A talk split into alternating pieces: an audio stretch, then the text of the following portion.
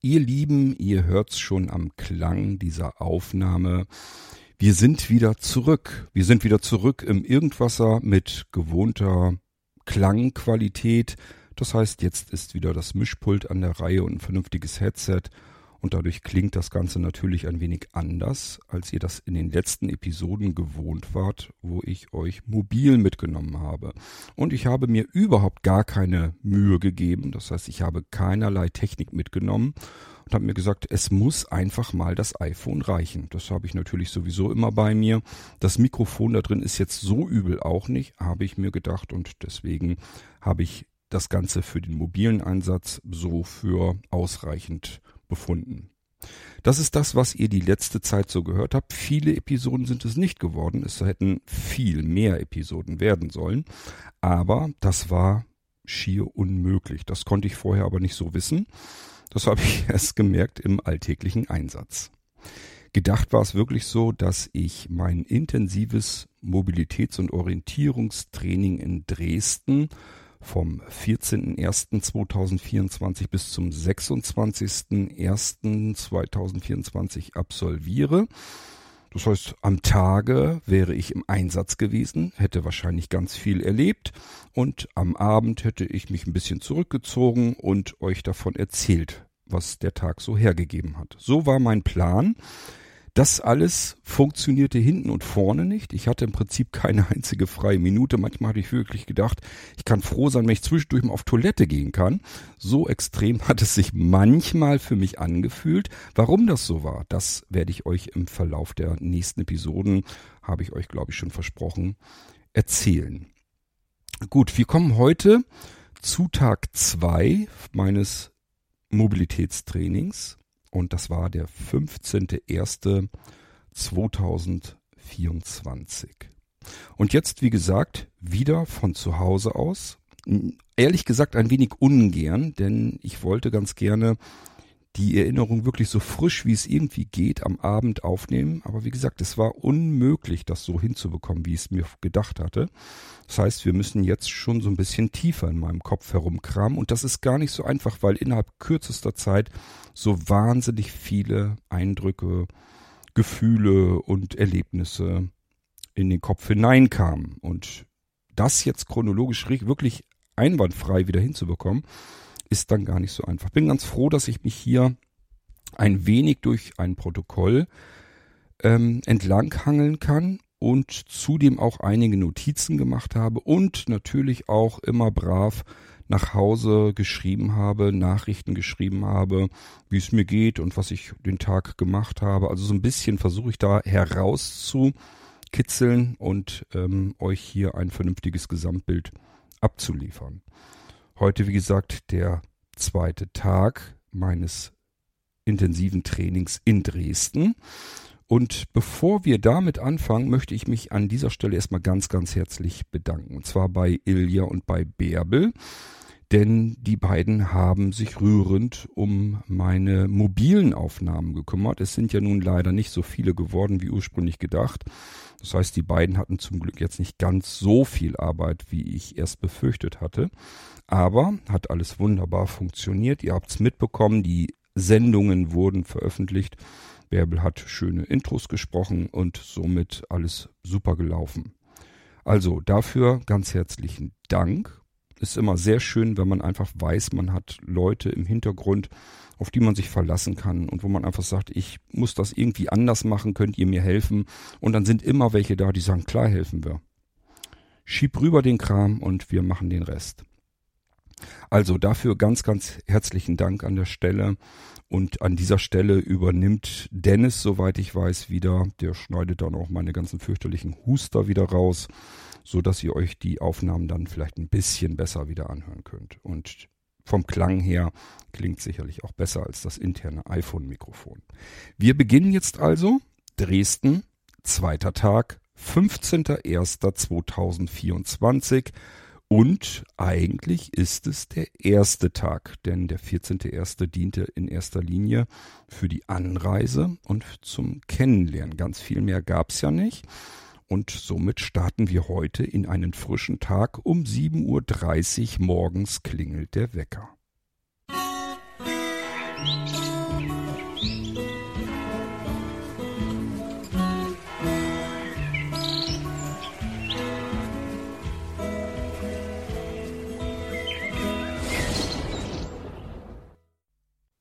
Ach ja, die erste Nacht in Dresden.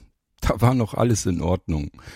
Ich habe sehr gut geschlafen, meine ich mich jedenfalls daran zu erinnern. Es war ziemlich kalt, ist aber ja nicht so schlimm. Normalerweise schlafe ich bei offenem Fenster. Das war dann überhaupt nicht nötig, weil mein Zimmer ziemlich unterkühlt war, denn das war ein Dreibettzimmer, ziemlich groß.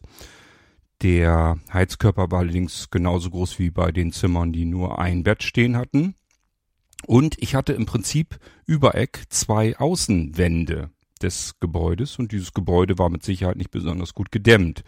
Und wir hatten arge Minustemperaturen. Das heißt, mein Zimmer, das war so ähnlich, als würde man in einem Eisstadion schlafen. Und um 7.30 Uhr klingelte nun also mein Wecker. Ich hatte genug Stunden Schlaf gehabt, alles war in Ordnung, mein erster Tag konnte kommen.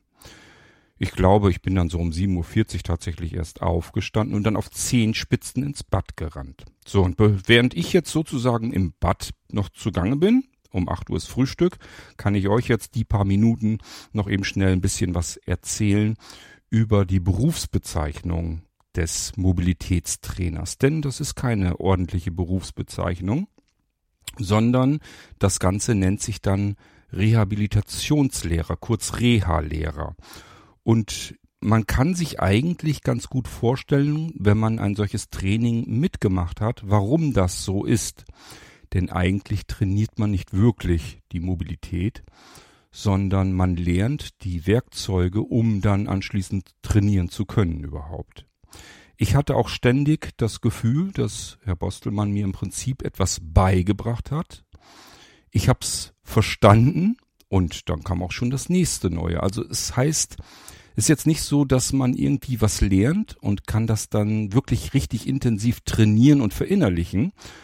Denn äh, das wäre ein Vorteil bei einem stationären Training. Und ich werde noch eine Sendung machen, vielleicht als nächstes sogar, über die Vor- und Nachteile des stationären Trainings gegenüber dieses intensiven Trainings in Dresden, wo alles in geballter Form ist. Denn ähm, ich hoffe, ich habe jetzt nicht durch die ersten Sendungen hier Menschen verschreckt. Das ist auch nicht meine Absicht, denn dieses intensive Training hat vor- und Nachteile gegenüber dem stationären Training und das will ich nochmal gesondert herausarbeiten. Ich hoffe, dass mir das gelingt. Das machen wir in einer extra Sendung dann. Und deswegen will ich euch das hier auch nochmal eben kurz erzählen.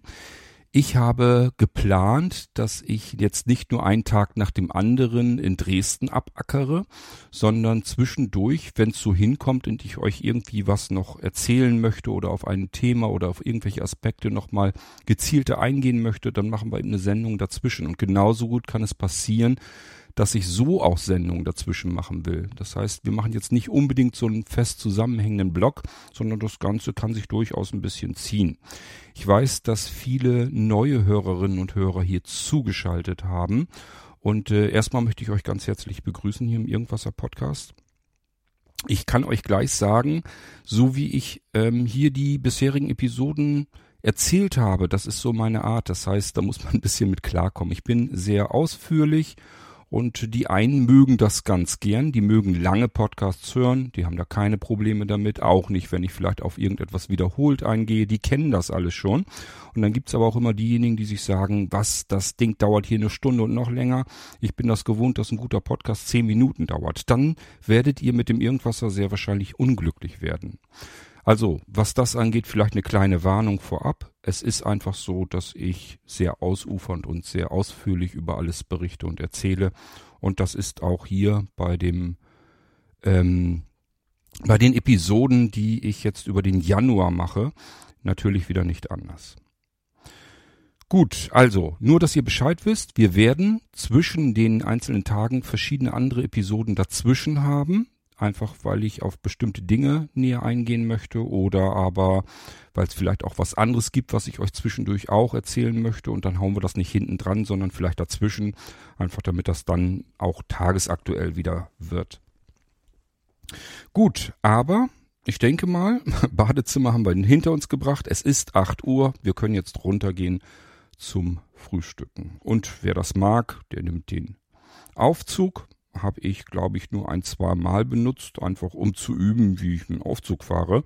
Am liebsten bin ich Treppen gelaufen und ich kann euch nicht genau sagen, warum das so ist, aber seit ich das entdeckt habe, wie herrlich sich das anfühlt, mit dem Langstock Treppen zu laufen, seither nehme ich lieber Treppen statt einen Aufzug. Also da kann ein Aufzug sein und der kann ganz komfortabel und bequem natürlich sein.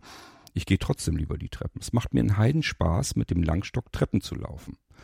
Keine Ahnung, warum das so ist und das betrifft sowohl Außen- als auch Innentreppen und als ich nun in meinem intensiven Training das Ganze nochmal so ein bisschen korrigiert habe und dann ja auch gelernt habe, wie man lautlos die Treppe beispielsweise runtergehen kann, Seitdem mache ich das noch viel lieber. Also ich suche eigentlich regelrecht nach Treppen und die möchte ich dann auch gerne benutzen. Ja, also wir gehen runter in den Frühstücksraum am 15.01. und am Frühstück ist ein langer Tisch, den könnt ihr euch so vorstellen. So ein bisschen wie in der Kantine. Das heißt, ihr könnt euch ähm, an der einen Schmalseite des Tisches könnt ihr euch noch so einen Tresen vorstellen. Dahinter versteckt sich dann die Küche in der dann alles vorbereitet und gekocht wird und so weiter. Es gibt an der Ecke so ein Wägelchen, da kann man das dreckige Geschirr ähm, draufstellen und ähm, ja, das Besteck rechts in so, so einen Kasten reinschmeißen. Und ähm, der lange Tisch ist dann eben schon gedeckt gewesen. Und wir müssen uns im Prinzip jetzt eigentlich nur dran setzen. Ich habe hier meinen kleinen Trick, den ich ganz gerne benutze. Ich weiß gar nicht, ob ich euch den hier im Irgendwas auch schon mal erzählt habe. Wenn nicht, äh, vielleicht ist das ja, ist das ja für euch etwas. Und zwar gerade wenn so längere Tische sind und ähm, viele Stühle, dann haben wir sehbehinderten Blinden eventuell das Problem, dass wir nicht so gleich den richtigen Stuhl finden. Jetzt fangen wir natürlich dann an, die Dinger abzuzählen. Das heißt, ich kann natürlich vorne entlang gehen und tupf zum Beispiel mit der Hand einfach an den Stühlen dran lang und weiß dann einfach Stuhl Nummer sieben, das ist jetzt meiner. Da habe ich nicht so richtig Lust dazu. Ich gehe ganz gerne einfach so zielstrebig zu meinem Stuhl hin und äh, habe dann einfach eine große Wahrscheinlichkeit und eine höhere Chance, dass ich den richtigen Stuhl habe. Und wie mache ich das? Wenn das geht, und hier ging es ganz ausgezeichnet, ich nutze gerne Neodym-Magnete. Das sind winzig kleine, sind nur ein paar Millimeter im Durchmesser, runde Magnetplättchen und keine Ahnung, die sind so, glaube ein, zwei, drei Millimeter, nee, drei sind es nicht, aber ein, zwei Millimeter dick und dann eben so ein paar Millimeter im Durchmesser. Und ich habe die offen gestanden in allen möglichen Größen und Durchmessern und Dicken. Und da habe ich einfach ein paar von diesen ganz kleinen habe ich dann mitgenommen und äh, die Stühle waren tatsächlich, waren so richtig alte Kantinenstühle, so wie ich sie mal nennen, die hinten im Metall hatten, was natürlich auch magnetisch, also war schlicht und ergreifend Eisen, da konnte man Magneten dran festmachen. Und somit habe ich meinen Stuhl dann markiert. Kommt einfach so ein Magnetplättchen an eine bestimmte Stelle ran. Und jetzt muss ich eigentlich nur noch äh, diese Stühle entlang gehen und dann muss ich nur so ungefähr noch wissen, wo mein Stuhl stehen könnte. Und dann mache ich immer einen Griff mit beiden Händen. Das heißt, ich habe immer zwei Stühle zeitgleich, zeitgleich ähm, in den Händen, die Rückenlehne sozusagen. Und eine der beiden Hände äh, wird immer dann wahrscheinlich diesen Stuhl erwischen, wo mein Magnet dran pappt. Und somit weiß ich sofort, alles klar, hier ist mein Stuhl und ich kann mich hinsetzen. Wir hatten am Frühstückstisch eigentlich meiner Meinung nach nur zwei Blinde.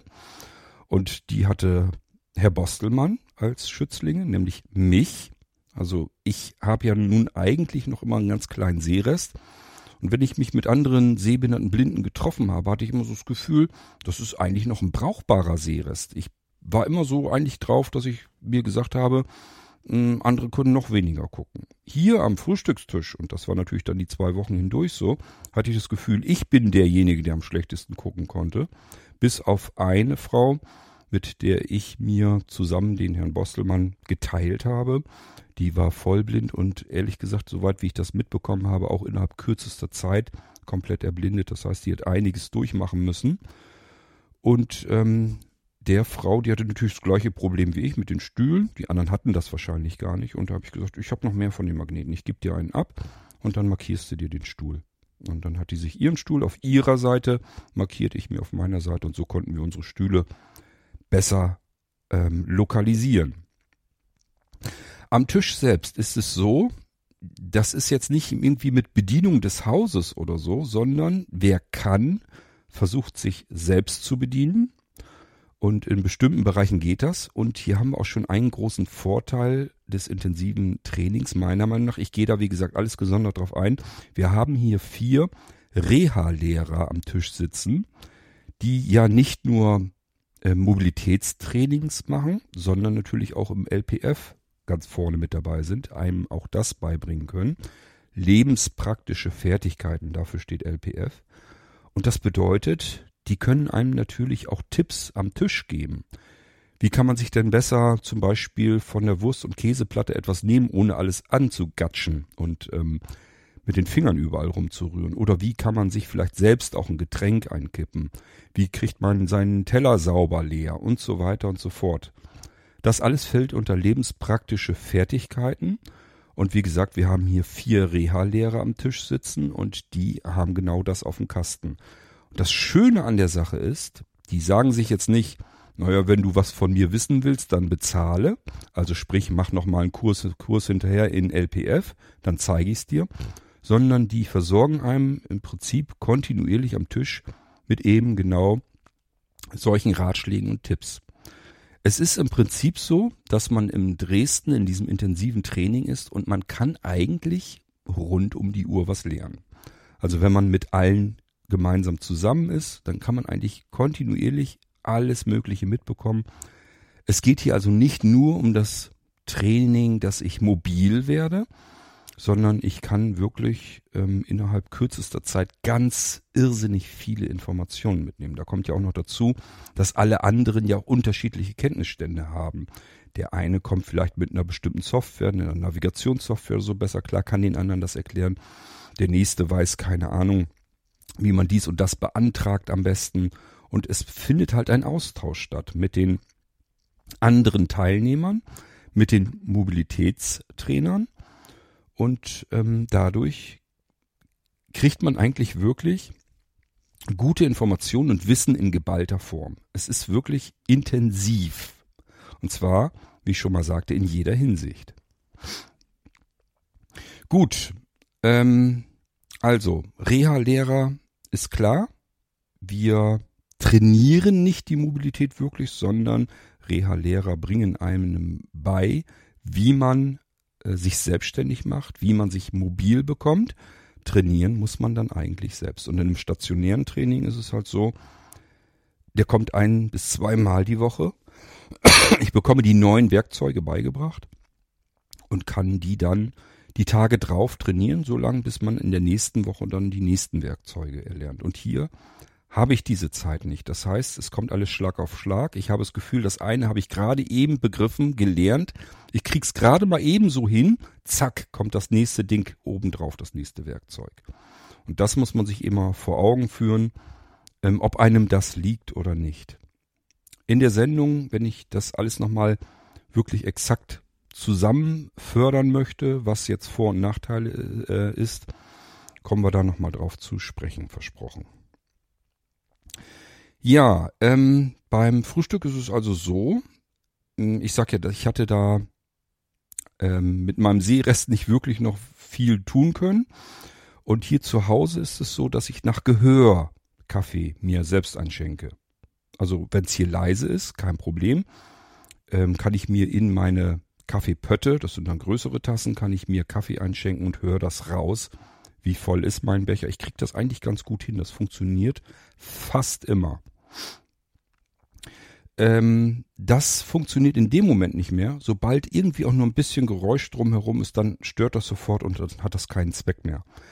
Und ihr könnt euch vorstellen, wenn so viele Menschen um einen Frühstückstisch herum sitzen, dann kann man das knicken. Dann kann ich mir meinen Kaffee nicht mehr selbst eingießen, jedenfalls nicht, ohne Gefahr zu laufen, dass ich eben plörre und äh, da eine Pfütze entsteht. Das ist jetzt nicht wirklich dramatisch schlimm. Damit rechnet jeder, dass das hier und da mal passiert. Es sind alles sehbehinderte, blinde Menschen dort. Dass da mal ein Malheur passiert, ist ganz klar. Dafür gibt's Küchenpapierrollen, die stehen eigentlich immer irgendwo greifbar.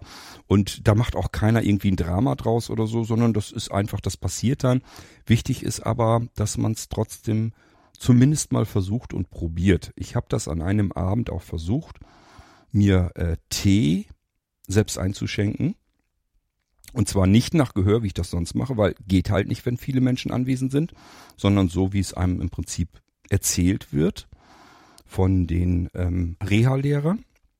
Und das funktioniert so, dass man äh, sich in die Tasse einschenkt, während man Finger oder Daumen in die Tasse so ein bisschen reinhält. Und ja, wenn das Getränk ähm, am Daumen oder am Finger angekommen ist, dann weiß man, ist genug drin in der Tasse. Das Problem an der Sache ist, ähm, das waren ja mal, also diese Heißgetränke waren ja mal Getränke, die haben ja mal gekocht im schlimmsten Falle.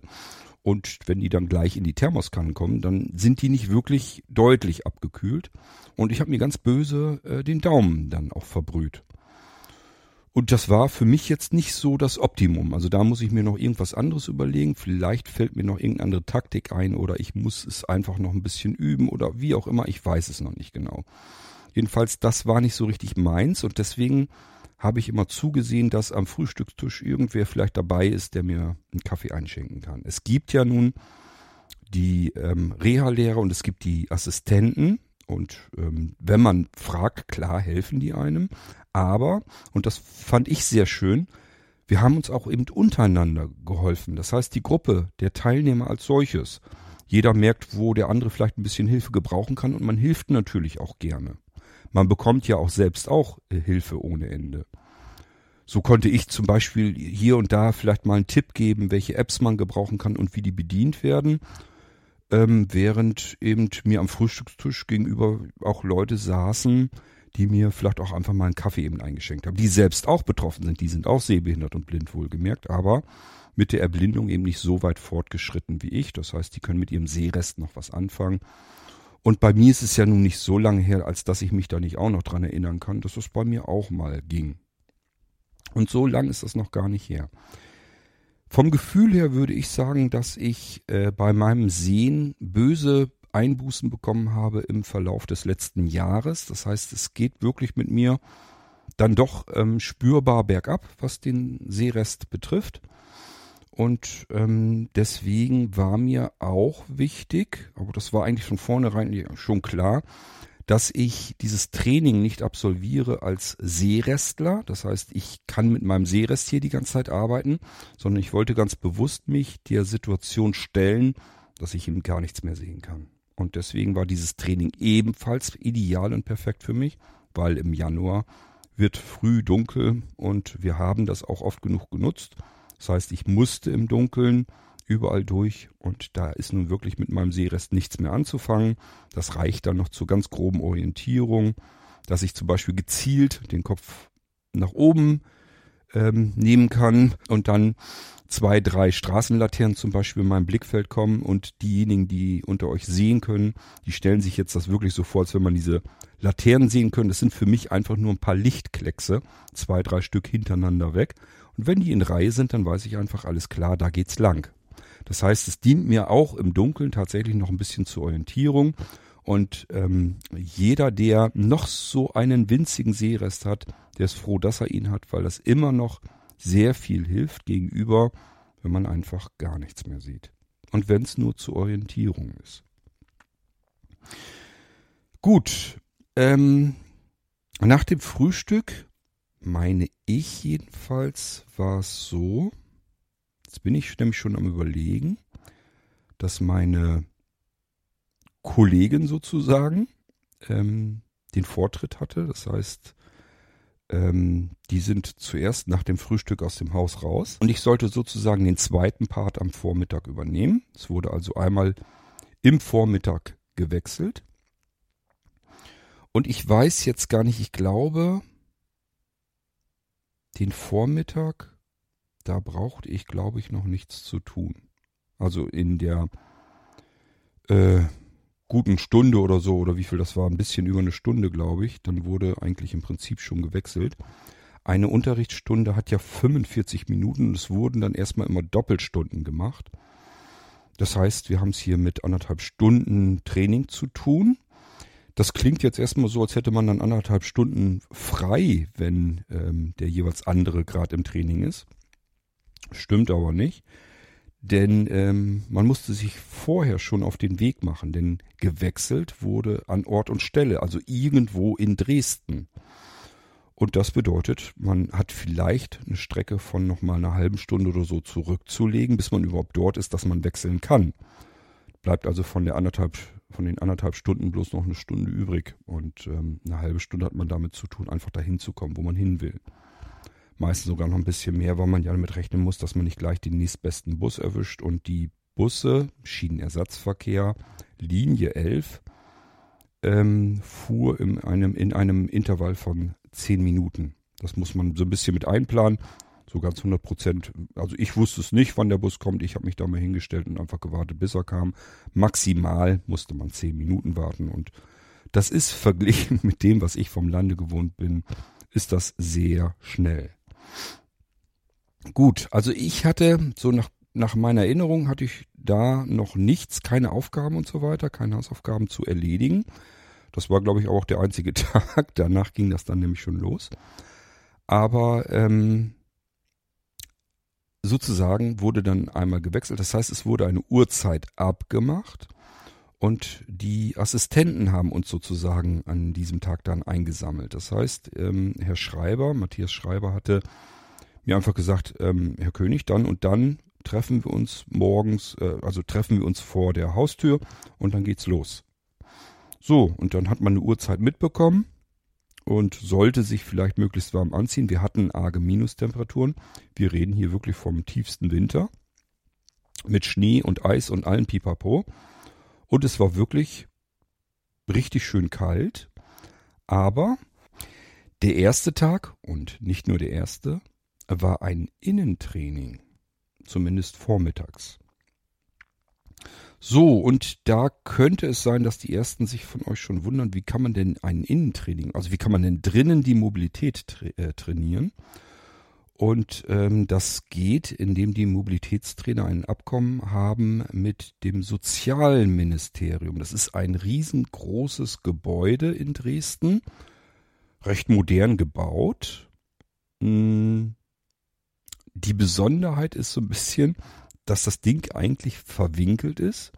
Wenn man als Blinder durch die Gänge irrt da drin, dann hat man dieses Gefühl nicht. Da kommen wir aber vielleicht noch drauf zu sprechen.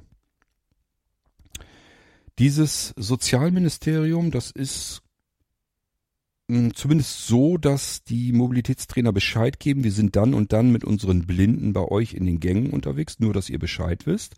Das heißt, da werden feste Zeiten abgemacht. Und es sind auch nicht alle Stockwerke offen betretbar, nämlich Stockwerk 3 ist immer geschlossen. Da sind, glaube ich, die etwas höheren Tiere, also die Minister und so weiter unterwegs. Und aus Sicherheitsgründen wird, wird dieses Stockwerk einfach verrammelt. Da kommt man dann bloß noch mit Sicherheitskarten und so weiter rein.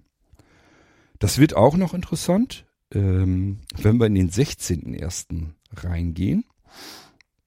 Also noch einen Tag weiter. Wir sind ja heute am 15.01. und am 16. wird das interessant mit dem Stockwerk 3. So, das heißt, ähm, Uhrzeit abgemacht, wann wir uns treffen, mit den Assistenten draußen vor der Tür. Und die haben uns jetzt mitgenommen zu der Bushaltestelle. Die ist sozusagen am Grundstück, äh, aber allerdings ziemlich weit hinten. Man muss also kleine Stückchen gehen.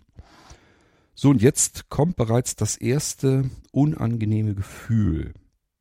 Denn ähm, in einem Pulk von mehreren Leuten zu laufen mit einem Langstock, wenn man das so nicht gewohnt ist. Also ich bin's jetzt nicht komplett ungewohnt. Ich habe schon in der Gruppe, äh, bin ich schon mitgelaufen mit Stock, aber es fühlte sich immer sehr, sehr widerlich an. Einfach weil ich das Gefühl hatte, ich weiß nicht genau, wo ich hier hinlaufen muss. Ich hatte ja noch keine Idee, wie ich das jetzt hinkriege, dass ich hier den Weg gerade gehen kann und ähm, wie ich mich genau konzentriere, dass ich auch wirklich nicht gegen irgendein Schild oder irgendwas gegendengel. Mir kam hier eindeutig zugute, dass ich die ganzen Wochen zuvor schon gut geübt und trainiert habe, so gut wie ich das für mich persönlich eben hinbekommen habe. Aber dieses, ich soll in einer relativ normalen Geschwindigkeit in einer Menge von Menschen mit meinem Stock mitlaufen, das ist ein sehr unschönes Gefühl. Einfach weil man natürlich dem Vorderleuten nicht in die Hacken laufen will mit dem Stock. Das ist einmal das Unangenehme und zum Zweiten, ähm, ja, einfach weil man nichts sieht. Ich muss ja nicht nur meinen Weg irgendwie versuchen im Auge zu behalten und da hat man schon wenn man das noch nicht oft gemacht hat, genug mit zu tun beim ersten Mal, sondern ich muss ja auch noch irgendwie schauen, dass ich in dieser Gruppe mit drin bleibe. Das heißt, die Begleitung war in dem Fall äh, der Assistent, der Schreiber, jedenfalls für mich zuständig. Und ich musste mal gucken, dass der halt irgendwo in meiner Nähe ist, logischerweise. Dass der irgendwie rechts neben mir oder rechts schräg hinter mir oder irgendwie so ist. Und äh, das kann man eigentlich gar nicht, wenn man fast keinen Sehrest mehr hat. Dann kann man nicht auf der einen Seite einen Abstand zu anderen Menschen bewahren und zeitgleich seinen Weg entlang gehen. Und das ist ein sehr unangenehmes Gefühl. Mir aber war aber vollkommen klar, ähm, Kurt, erster Tag, Komfortzone ist jetzt nicht mehr. Du willst hier lernen, alleine durch die Stadt zu kommen. Und das ist sozusagen für mich persönlich eigentlich schon meine erste Trainingseinheit. Nämlich, obwohl es mir wesentlich angenehmer gewesen wäre, mich bei Herrn Schreiber eben einzuhaken. Das heißt, dass er mich in die Begleitung nimmt, so sagt man das dann eigentlich, wenn man sich ähm, einhakt bei jemandem. Das wäre für mich das Angenehme gewesen, so wie ich es gewohnt bin, wenn ich in einer Gegend unterwegs bin, die ich nicht kenne, wo ich mich überhaupt nicht auskenne und soll wohl möglich sogar noch in einer Gruppe mitlaufen, dann hake ich mich immer ein. Das ist die einzige Möglichkeit, anderen nicht in die Hacken zu laufen, seinen Weg vernünftig zu gehen, sich nicht irgendwie plötzlich woanders zu befinden, dass man woanders über die Straße gegangen ist oder irgendwo abgezweigt ist oder eine Abzweigung nicht mitbekommen hat oder sich zu weit von den anderen entfernt hat oder wie auch immer. Man kann das eben alles nicht so koordinieren, wenn man nicht gucken kann.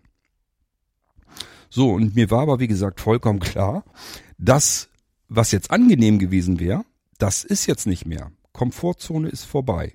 Die nächsten zwei Wochen ist hier nichts mit Komfort. Du willst hier lernen, alleine durch die Stadt zu kommen. Erste Einheit, sieh zu, wie du hier alleine langkommst. Und das wird den anderen vielleicht ähnlich gegangen sein, nur hatten die eben einen erheblich besseren Seerest. Die sind da ganz normal lang gegangen und ähm, das hat man allein schon daran gemerkt, dass die teilweise gar nicht so richtig wussten, wie sie mit ihrem Langstock arbeiten müssen. Die sind da ganz wild wie so ein Hund mit den Dingern herumgewedelt, weil sie einfach noch gar nicht richtig wussten, wie sie damit arbeiten sollen. Und ähm, das hatte ich ja schon so ein bisschen für mich geübt und trainiert. Also das, das ging bei mir dann ein bisschen koordinierter schon zu. Natürlich immer längst noch nicht perfekt, sonst hätte ich ja das Training nicht gebraucht, aber mir hat das sehr viel gebracht, dass ich vorher gut geübt und äh, für mich persönlich schon trainiert hatte. So, so, also ich, es war schlicht und ergreifend ein unangenehmes Gefühl, dem ich mich aber stellen musste, mit dem Wissen, das wird wahrscheinlich nicht dein letztes unangenehmes Gefühl sein. Damit wirst du jetzt die nächsten Tage wohl des Öfteren zu tun haben und so kam es dann auch. Wir sind in Linie 11 ähm, und das ist normalerweise natürlich eine Straßenbahnlinie in Dresden. Und ähm, die Straßenbahn funktioniert an der Stelle aber derzeit nicht, weil einfach eine Brücke gebaut wird, soweit ich das richtig begriffen habe. Und ähm, die Straßenbahn einfach nicht über diese Brücke drüber kommt. Und deswegen funktioniert die eben auf ähm, einen Teil der Strecke nicht und dann gibt's eben Schienenersatzverkehr. Also Busse fahren im 10-Minuten-Takt diese Linien ab und ähm, somit haben wir an der Bushaltestelle gestanden, die ich ja am Abend im Dunkeln zuvor schon kennengelernt hatte. Ich habe ja am 14.01. abends noch eine Runde gedreht mit meinem Reha-Lehrer, um sozusagen den einzigen Block mit dem einzigen Gebäude da drauf. Ähm, und ähm, ja, im Prinzip sind wir natürlich auch an dieser Bushaltestelle vorbeigekommen. Äh, und es war dunkel den Abend zuvor. Das heißt, die Bushaltestelle habe ich in erster Linie an der Akustik bemerkt. Für mich, ich bin auf ein vermutliches Werbeschild. Ich habe bloß gesehen, dass irgendwas helles, buntes, was sich, glaube ich, sogar bewegt, ich weiß es gar nicht mehr genau, äh, bin ich drauf zugelaufen. Da konnte ich das noch gar nicht so richtig erkennen, was das war. Es war für mich erstmal nur Werbung. Und dann bin ich aber ja im Prinzip an diesem Häuschen sozusagen vorbeigegangen und das klingt sofort anders. Das macht eine ganz andere Akustik und daher konnte ich mir das selbst zusammenrätseln, dass das wahrscheinlich wohl eine Bushaltestelle wäre. Und dort im Prinzip haben wir gewartet auf den Bus, sind eingestiegen alle zusammen und dann ging es noch zu Fuß ein ganzes Stück entlang und zwar bereits für mich gefühlt eigentlich mitten in der Stadt. Das heißt, Ausstieg mitten auf der Straße auf einer Insel, mehrere Ampeln überqueren und äh, auch mehrere Straßen überqueren, Bürgersteig entlang gehen und das alles bei Schnee und Eis, wo für mich wirklich gar nichts mehr erkennbar war, wo hier Bürgersteig war, wo die Straße anfing, ob es hier noch einen Radweg gab oder so, ich wusste es nicht, keine Ahnung. Ich konnte einfach nur in diesem Pulk von Menschen versuchen, schritthaltend äh, mitzulaufen. Und das alles macht bereits schon kein so schönes Gefühl. Man muss eben wirklich aus dieser Komfortzone herauskommen und ähm, sich selbst ein bisschen überwinden. Angekommen sind wir dann bei einem großen, hohen Gebäude und ähm, die Türen gingen automatisch auf und zu. Und somit standen wir plötzlich in einem Eingangsbereich. Und ich erinnere mich dran, dass beim ersten Mal Herr Bostelmann mit der Frau, die ähm, er zusammen mit mir ausbildete, äh, gewartet hat im Eingangsbereich, so dass wir so einen nahtlosen Wechsel im Prinzip gleich machen konnten. Und dann bin ich mit Herrn Bostelmann eben ähm, ein bisschen Treppen gelaufen, bis wir in irgendeinem Gang, ich weiß gar nicht mehr, in welchem Stockwerk wir da angekommen sind waren in einem Flur und ähm, dann haben wir uns erstmal hingesetzt und erstmal so ein bisschen hat er erzählt, ähm, dass das eben hier das Sozialministerium war und ähm, verschiedene andere Informationen. Und ich habe mir gedacht, wir machen das wie folgt, ich streue euch hier solche Dinge einfach mal mit hinein, denn natürlich kann ich mir das nicht alles merken. Ähm, was es zu dem einen oder anderen zu berichten gibt. Aber es gibt ja mittlerweile künstliche Intelligenz und warum soll man sich die nicht zunutze machen? Das heißt, ich werde euch hier einfach was hineinspielen, ähm, was ich mit künstlicher Intelligenz an Sprache erzeugt habe, so dass ihr euch jetzt so ein bisschen was anhören könnt über das Sozialministerium in Dresden das Gebäude, in dem wir jetzt hier gerade eben angekommen sind. Und falls ihr mal irgendwann auch dieses Intensivtraining machen möchtet in Dresden, dann sind die Chancen recht hoch, dass ihr ebenfalls dort eure ersten Tage absolvieren werdet. Warum das so ist, das erzähle ich euch dann gleich. Wir hören uns erstmal etwas über genau dieses Gebäude an. Das Sozialministerium in Dresden ist in einem modernen Gebäude untergebracht, das sich in der Innenstadt befindet. Das Gebäude, das offiziell als Regierungsgebäude am Freiberger Platz bekannt ist, wurde 2001 erbaut und beherbergt neben dem Sozialministerium auch andere Landesbehörden und Ministerien. Das Gebäude befindet sich in der Nähe des Hauptbahnhofs und des Altmarkts, in unmittelbarer Nähe zu anderen Regierungsgebäuden und wichtigen Sehenswürdigkeiten der Stadt.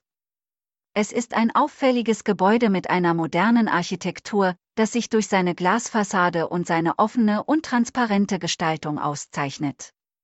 Das Sozialministerium in Dresden ist für die Sozialpolitik und Verwaltung im Freistaat Sachsen verantwortlich.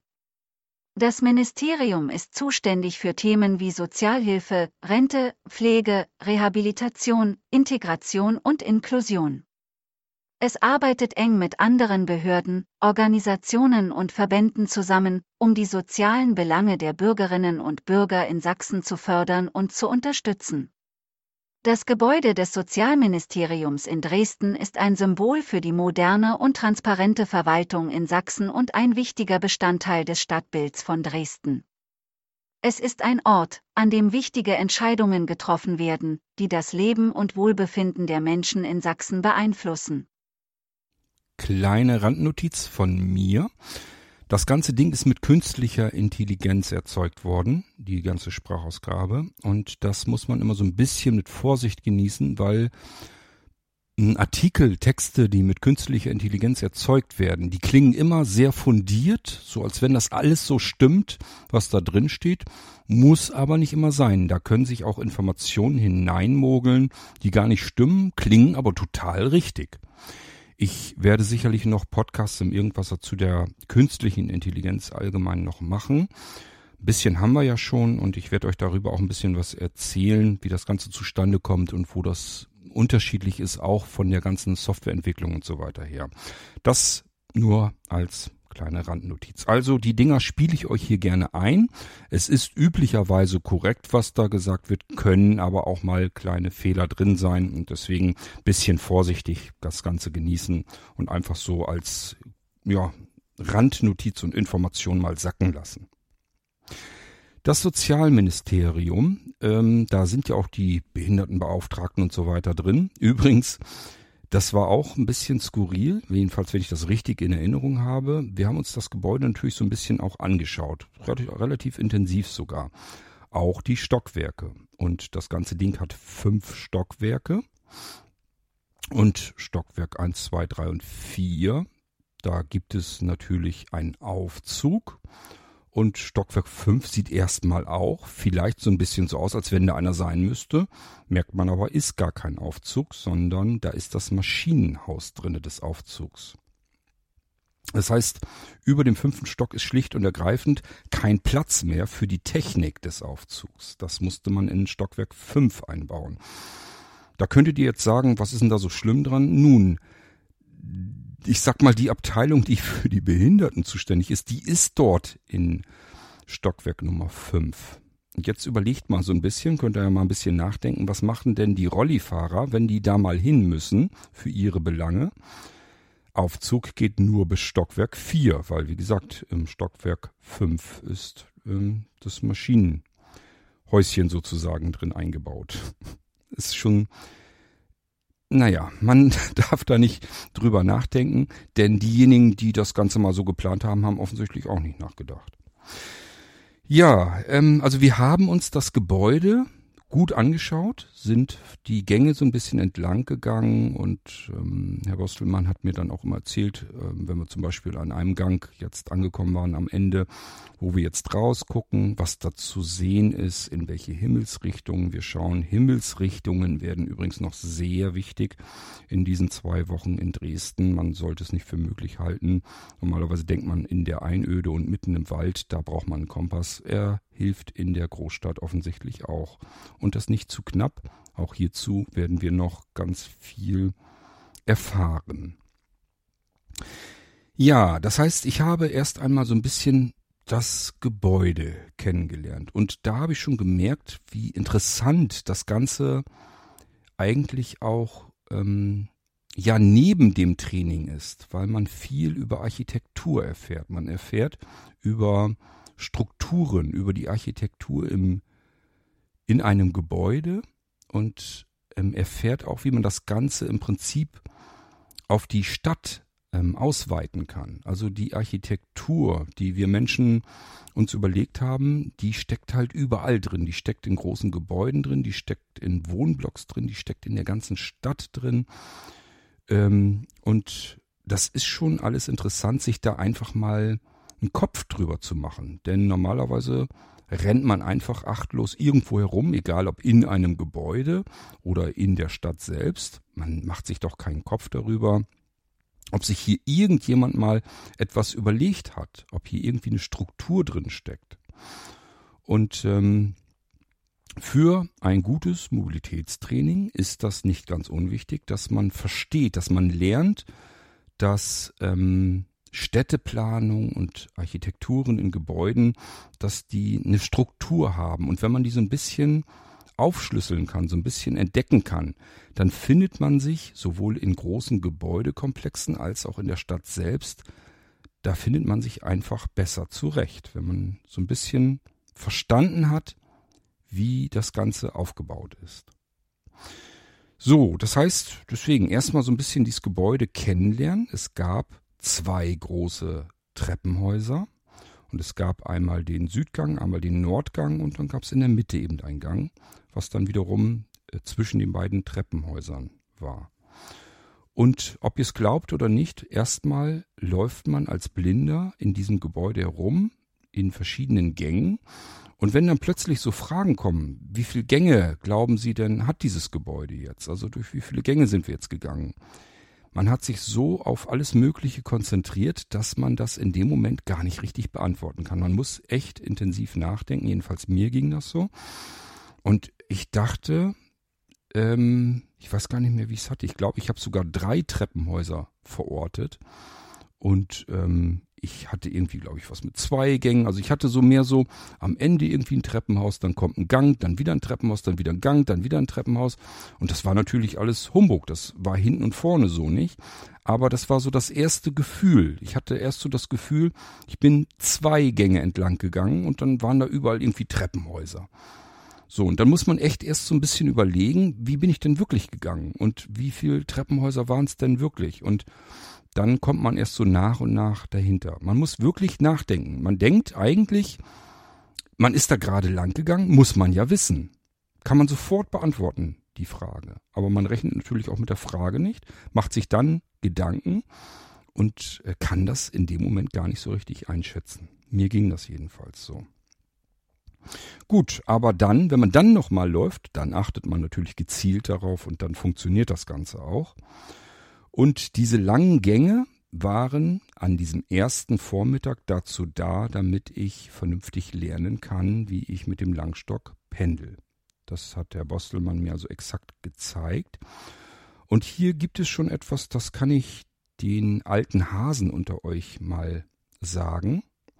Und zwar habe ich das schon des Öfteren von sehbehinderten und blinden Menschen, die lange Zeit mit ihrem Stock verkehren, dass die ähm, immer wieder sagen, dass sie sich den Stock des Öfteren in den Bauch gepiekst haben. Wenn die irgendwo vorstoßen, dann brettern die sich sozusagen den Griff hinten direkt in den Bauch hinein. Und äh, das hatte ich Herrn Bostelmann auch gesagt und er meinte, eigentlich kann das nicht passieren. Und dann hat er das mit mir auch so ein bisschen ausprobiert, gezeigt. Wenn man den Stock nämlich richtig hält, dann ist, sind, wirken die Kräfte auf den Arm und so weiter eigentlich so, dass der Stock nach oben drückt und nicht nach äh, seitlich in den Bauch hinein. Wenn er das tut, dass man den in den Bauch hineinbekommt, dann hat man wahrscheinlich mit der Haltung ein bisschen geschludert. Passiert zum Beispiel dann, wenn ich den Arm, also wenn ich sozusagen mit rechts den Stock halte und den rechten Arm nicht waagerecht habe, also den Unterarm nicht waagerecht halte, sondern ein Stückchen schräg nach unten und das passiert einfach so.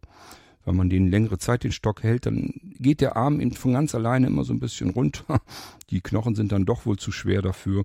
Und dann passiert das. Hält man den Stock so, wie es richtig wäre, den Unterarm wirklich waagerecht und ähm, den Stock auch wirklich locker so im Handgelenk drin, und stößt dann mit der Spitze des Stocks irgendwo gegen, dann kann der Griff eigentlich nicht in den Bauch rammen, sondern der drückt dann den waagerechten Arm samt Hand und so weiter nach oben weg. Und da passiert dann eigentlich nichts. Also wir haben das so ein bisschen getestet, ausprobiert und ähm, ich habe das selbst also auch gemerkt, dass das normalerweise nicht passieren kann. Es passiert eben, wie gesagt, letzten Endes dann doch, weil man einfach mit der Zeit anfängt zu schludern. Man ähm, hält den Stock nicht so, wie man es gelernt hat, wie es richtig ist, sondern man hält den Stock eben so, wie es auch unter anderem vielleicht am bequemsten ist oder dass man einfach nicht drüber nachdenkt.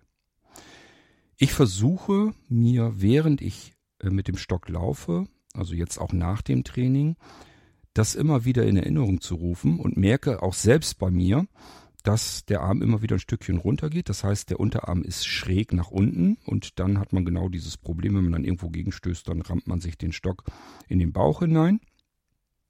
Genauso mit dem Pendeln. Wenn jetzt ähm, unter euch welche sind, die sich das nicht so richtig vorstellen können, dieses Pendeln, das ist nicht so, also das Pendeln muss ein bestimmtes Muster haben. Im Prinzip äh, habe ich euch schon mal erzählt im Irgendwasser, ich habe mir das so verinnerlicht, dass ich mit dem Fuß, der nach vorne gehe, mir immer vorstelle, ich trete den Stock zur Seite weg.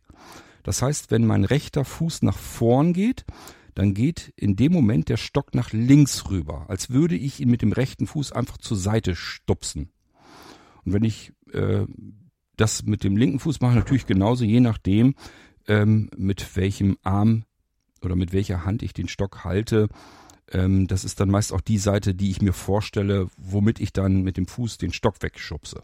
Also auch hier, wenn man mit links und rechts den Stock führt, ähm, muss man auch so ein bisschen gucken, eventuell einfach ein bisschen umdenken im Kopf. Bei mir ist das jedenfalls so gewesen, dass mir das sehr geholfen hat. Und dieses Pendeln, da kommt man immer wieder aus dem Tritt. Einfach weil vielleicht Hindernisse sind und dann kommt man sowieso raus. Oder man ist gerade mit den Gedanken woanders, dann kommt man aus dieser, aus diesem Muster heraus. Und sobald man das merkt, und man merkt das eigentlich relativ schnell, muss man eben schauen, dass man in dieses gleichmäßige Pendeln wieder hineinkommt, dass das Muster wieder stimmt. Bis dahin, ich glaube sogar am ersten Tag, wusste ich noch nicht so ganz genau, warum das so ist. Ich wusste nur, dass das so ist. Also das wusste ich vorher schon. Wenn ich den rechten Fuß nach vorne drücke, dann muss der Stock nach links rübergehen. Das wusste ich vorher. Ich wusste aber nicht, warum das so ist. Und Herr Bostelmann hatte mir das dann erklärt, dass der Stock ein bestimmtes Muster auf dem Boden macht. Und wenn man so läuft, dann tritt man mit dem Fuß genau dorthin, wo zuvor der Stock entlang gelaufen ist. Das heißt, hier kann eigentlich nichts mehr dazwischen kommen. Selbst wenn genau an der Stelle ein Loch wäre, was nur so groß ist wie der Fuß selbst, wären wir mit dem Stock durch dieses Loch hindurchgekommen und könnten mit dem Fuß dort nicht mehr achtlos hineintreten und ins Stolpern geraten. Ich habe dieses Muster auch gesehen. Dafür reichte an manchen Stellen mein Sehrest tatsächlich noch aus. Das war sicherlich nicht am ersten Tag. Ich weiß nicht mehr, wann das war, aber ähm, wir hatten dann teilweise, dass das aufgetaut war und dann fing das wieder an zu schneien und dann hatte man so eine dünne Schneeschicht unten auf dem Bürgersteigen und äh, da hat mein Stock natürlich entsprechend Spuren hinterlassen. Und so konnte ich dieses Muster, was ich mit dem Stock in diesen frischen Schnee malte, eigentlich ganz gut sehen, denn da kam das Dunkle des Bürgersteiges wieder durch. Und da konnte ich dann sozusagen sehen, was Herr Bostelmann eigentlich meinte, dass ich genau auf die Linien getreten bin, wo zuvor der Stock lang gelaufen ist. Ich sag ja, es hat alles einen Grund und eine Logik und ich liebe das, wenn ich einfach diese Logik äh, für mich verinnerlichen kann. Wenn ich verstanden habe, warum muss ich das jetzt eigentlich so machen? Wenn ich nur weiß, ich soll das so machen, weiß ich ja nicht, warum das so ist. Und das hilft mir eigentlich nicht weiter. Ich finde das immer wahnsinnig gut und praktisch und für mich eigentlich fast schon Bedingung, dass ich verstanden habe, wo ist die Logik dahinter? Warum muss ich das so machen? Warum ist das so? Und hier konnte ich es mir, wie gesagt, ganz gut vorstellen. Erstens, es wurde gut erklärt. Zweitens, ich habe es gesehen. So, wir lernen also an diesem ersten Vormittag erstmal das Gebäude generell so ein bisschen kennen. Wir lernen etwas über Architektur in den Gebäuden. Ähm, es ging dann auch so ein bisschen darum, ähm, wie ich das wahrnehme, wie die Gänge sind. Also verlaufen die quasi äh, der Länge nach einmal so komplett durch oder gibt es da irgendwie Ecken oder Kurven oder sowas drin? Und ich war mir natürlich felsenfest sicher, ich kann hier den, die drei Gänge hintereinander weg so entlang gehen. Da ist nirgendwo ein Knick drin. Das sind einfach drei hintereinander gereihte Gänge, die ewig lang durch dieses Gebäude gehen. Auch hier, wenn man dann sagt, na, dann schauen wir uns das Ganze jetzt nochmal genauer an. Und jetzt achten Sie mal drauf. Ähm, dann sieht das Ganze schon ein bisschen anders aus. Ich habe dieses mit dem Knick in dem Gebäude und das Gebäude hat einen ordentlichen Knick. Von außen sieht man den deutlich. In den Gängen merkt man ihn kaum. Den habe ich mir am zweiten Tag war das dann, da sind wir auch nochmal ins Sozialministerium gegangen, habe ich mir das nochmal richtig anschauen können, weil Herr Bostelmann dann mit mir im Prinzip gerade entlang gelaufen ist. Denn auch hier lernt man natürlich, wie kann man sich ausrichten gibt ja mehrere Möglichkeiten. Entweder man hat eine gerade Wand hinter sich, dann stellt man sich da einfach an die Wand hin, kann sich daran ausrichten. Wenn das nicht geht, weil man zum Beispiel irgendwo mittendrin im Gang ist, dann kann man auch an die rechte oder linke Wand rangehen und einfach mal den Arm so ein bisschen hochheben. Auch an der seitlichen Wand kann man sich vernünftig ausrichten. Ähm, ich glaube, dass das jetzt in Gängen nicht so wirklich wichtig ist, weil ähm, es bei Sehbehinderten und Blinden im Allgemeinen so ist, dass sie Gänge entlang gehen können, einfach schon aufgrund der Akustik. Also man merkt einfach, dass man links und rechts eine Wand hat und dann kann man diesen Gang entlang gehen. ich bin eigentlich mit einem normal schnellen Schritt die Gänge entlang gegangen, also jetzt nicht irgendwie ganz langsam da entlang gekrabbelt, sondern ganz ordentlich da lang gegangen. Und das funktioniert soweit auch ganz gut.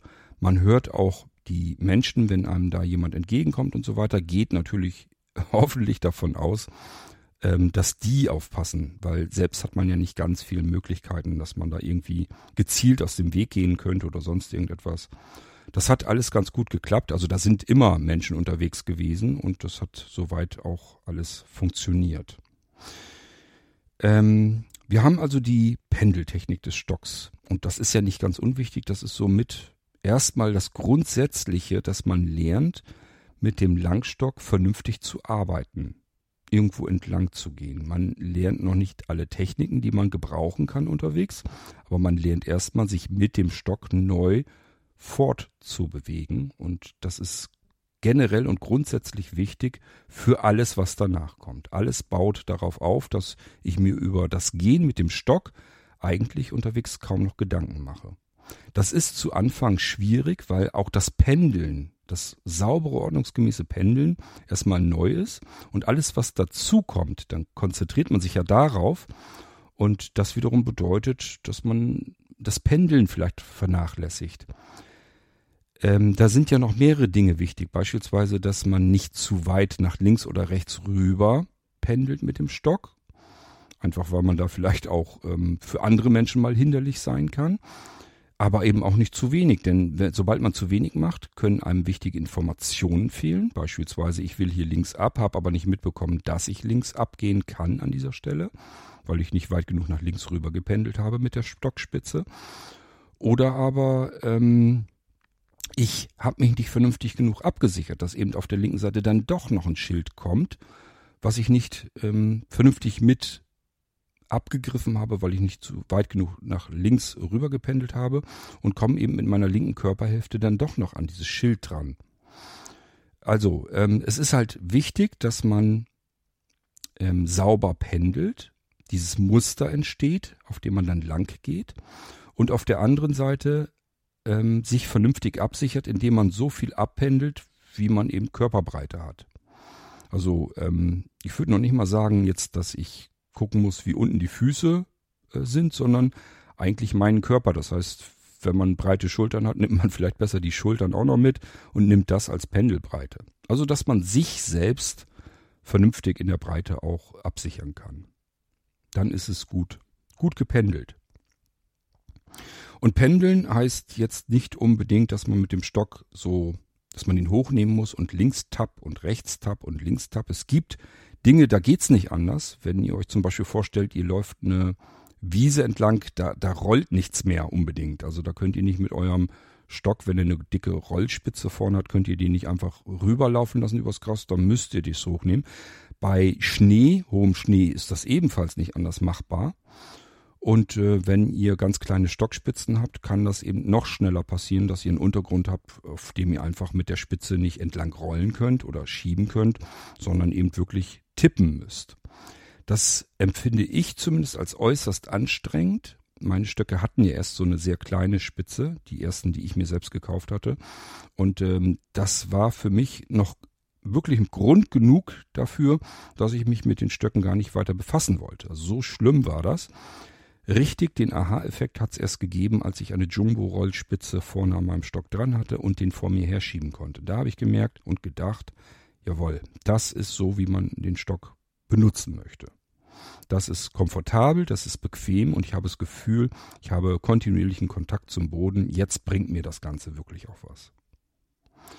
So, und ähm, das ist im Prinzip dann, was man auch pendeln kann. Im Prinzip hat man den Stock äh, mit seinem Griff in der Hand und das Handgelenk relativ lo locker und braucht nur noch mit dem Handgelenk so ein bisschen links und rechts immer so hin und her. Ähm, und immer so weit, naja, dass man so eine, so eine Spannung im Handgelenk spürt. Dann weiß man so ungefähr, dass ich einigermaßen richtig bin, weit genug auspendel und äh, da bekommt man so nach und nach einfach ein Gespür dafür.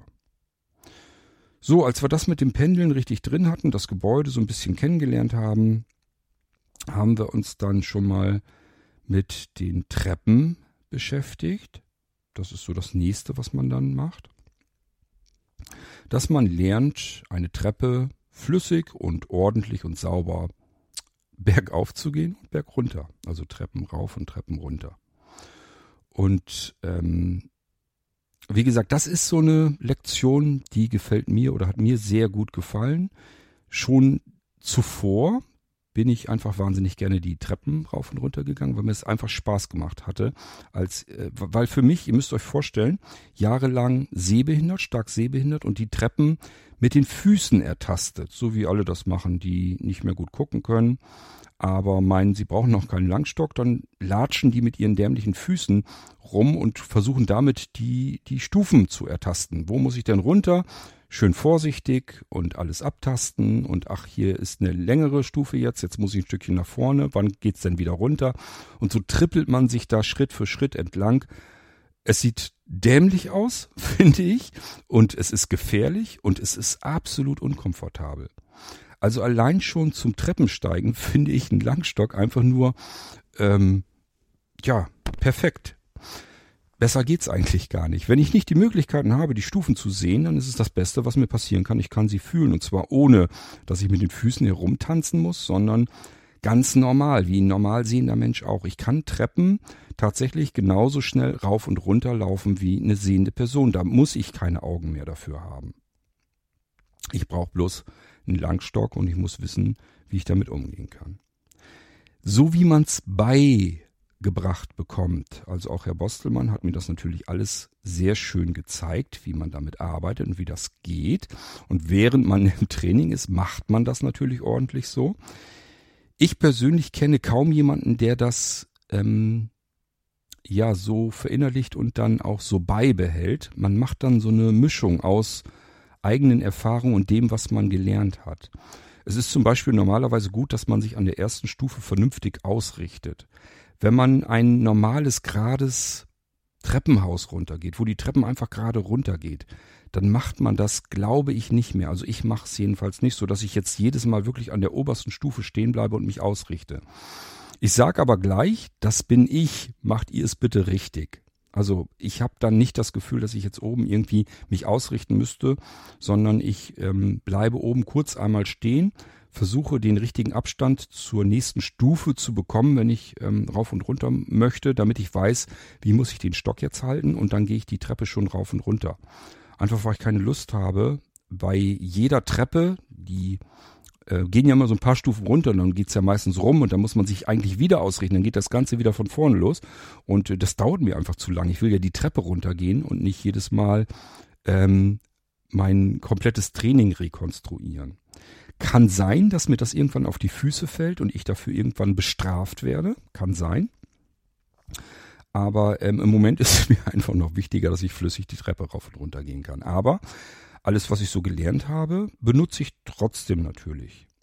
Also, ähm, wenn ich jetzt zum Beispiel eine Treppe habe, die ich nicht ähm, richtig ähm, verstehe oder die ich nicht gleich richtig erkennen kann, wo ich nicht richtig weiß, wie verhält sich diese Treppe jetzt, dann mache ich das mit der Ausrichtung tatsächlich.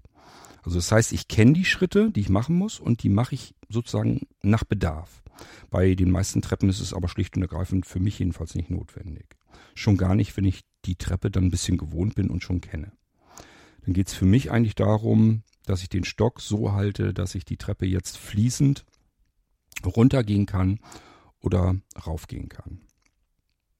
Wenn ich die Treppe raufgehe, dann kann ich im Prinzip, also ich merke ja dann die, die erste Stufe und halte den Stock mit der Spitze an die Kante der nächsten Stufe und ähm, halte den Stock sozusagen wie so ein Bleistift vor mir und kann jetzt einfach die Treppe hochgehen und der Stock tupft sozusagen jedes Mal an die nächste Stufe, die, die ich noch nicht gegangen bin, wohlgemerkt, die Stufe, die vor mir ist. Geht der Stock ins Leere, dann schwingt er so quasi nach vorne durch und ich weiß, aha, die nächste Stufe, die ich jetzt gerade mit den Füßen erklimmen will, das ist dann die letzte. Dann geht's erstmal ganz normal weiter. Dann lässt man den Stock so in den Händen ähm, herabgleiten, dass der sich wieder normal ähm, halten lässt, wie man normalerweise diesen Stock eben hält. Das heißt, dass man auch wieder pendeln kann. Äh, und achtet eben darauf, dass die Treppe vielleicht noch weiter nach oben geht. aber das merkt man dann sofort und dann geht's auch gleich wieder los mit derselben Technik, wie man eben eine Treppe hochgehen kann. Hoch geht's immer mit Tap, Tap, Tap, Tap, Tap. Das heißt, den Stock hört man. Der knallt jedes Mal an die Stufe dran und das hört man. Macht mir übrigens nichts aus und ganz im Gegenteil, ich mache da manchmal sogar richtig Musik damit. Ähm, ich habe also mh, mm, letztes Jahr wo ich ja noch kein Training hatte, da sind wir auch so, so Eisenstufen und sowas, Eisentreppen und so gegangen. Also das hat mir richtig Spaß gemacht und das kann ruhig Krach machen, das ist mir vollkommen egal. Allerdings in so einem großen, das war jetzt so ein Bürogebäudekomplex, äh, macht das durchaus Sinn, dass man vielleicht auch mal leise eine Treppe laufen kann.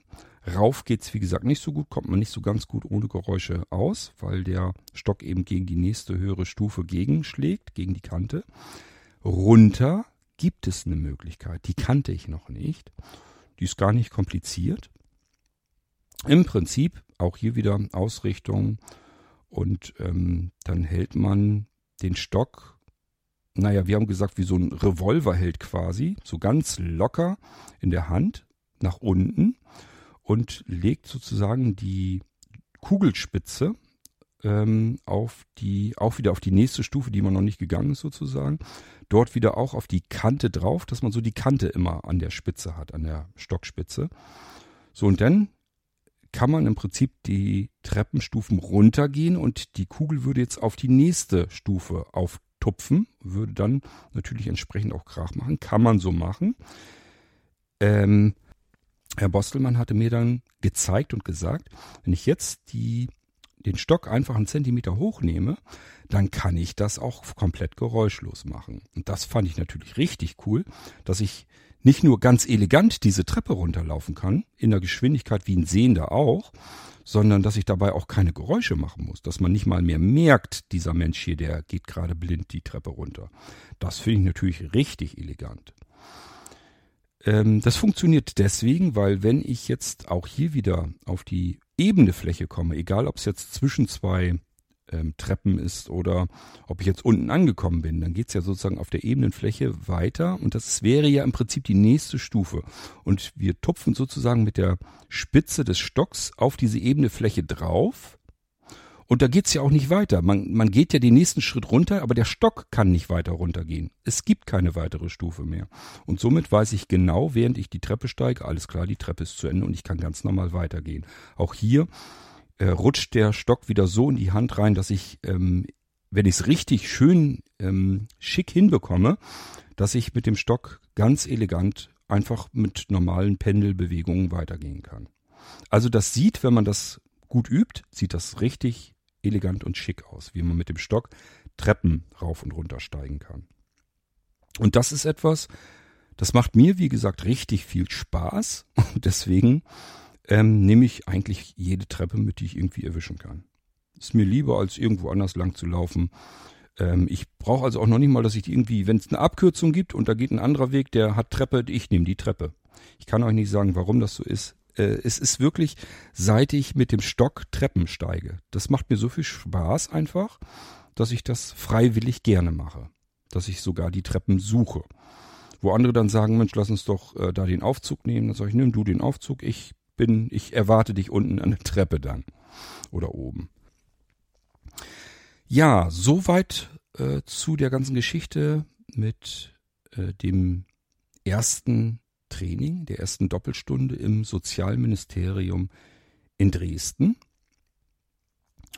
Und ähm, wir haben dann im Prinzip Feierabend gemacht und sind dann auch wieder mit der Linie 11, wie gesagt Schienenersatzverkehr, müssen also mit Bus. Sind wir mit dem Bus zurück oder war da noch sogar Stückchen Straßenbahn. Wir sind umgestiegen. Ich weiß das gar nicht mehr ganz genau. Ich glaube, mit Bus. Also jedenfalls sind wir mit der Linie 11 wieder zurück. Ähm, und der Ortsteil nennt sich Weißer Hirsch in Dresden. Und die Haltestelle heißt Weißer Adler. So, und auch hier habe ich uns mit der KI wieder was zum Weißen Hirsch herausgesucht und das spiele ich uns mal kurz ein, dann wisst ihr was über den Ortsteil, wo die Unterkunft ist. Das evangelische Tagungs- und Bildungswerk. Da habe ich übrigens auch versucht, mit der KI was drüber zu machen über die Unterkunft, aber das war so seltsam allgemein gehalten und da waren Angaben drin, die haben nun wirklich nicht gestimmt. Da wurde zum Beispiel gesagt, dass jedes Zimmer, ja, Dusche, Bad und so weiter, das ist ja alles noch okay, aber dass es angeblich auch Fernsehgeräte überall auf den Zimmern gegeben hätte und was weiß ich nicht noch alles. Und das stimmte zum Beispiel nicht. Deswegen, ich sag ja, alles, was hier eingespielt wird, durch künstliche Intelligenz eingebaut, bisschen mit Vorsicht genießen. Ich kann das ja schlecht alles äh, kontrollieren auf ähm, Wahrheit, aber ich gehe erstmal davon aus, dass die Informationen so im Prinzip einigermaßen korrekt sind. Das heißt, wir hören uns mal an, ähm, wo wir ankommen. Ich bin jetzt also mit Herrn Bostelmann in Linie 11 unterwegs zum Mittagstisch in unserer Unterkunft und der Ortsteil, wo unsere Unterkunft ist, ist der Weiße Hirsch und die Haltestelle ist Weißer Adler. Ja, und warum heißt der Ortsteil Weißer Hirsch? Na, hören wir uns mal an. Der Weiße Hirsch ist ein Stadtteil im Osten von Dresden, der für seine Villenkolonie bekannt ist, die im späten 19. und frühen 20. Jahrhundert erbaut wurde. Die Villenkolonie Weißer Hirsch ist ein einzigartiges architektonisches Ensemble, das aus mehr als 400 Villen im Jugendstil und in anderen historischen Baustilen besteht. Die Villen sind umgeben von üppigen Gärten und Parkanlagen und vermitteln ein idyllisches und ländliches Ambiente.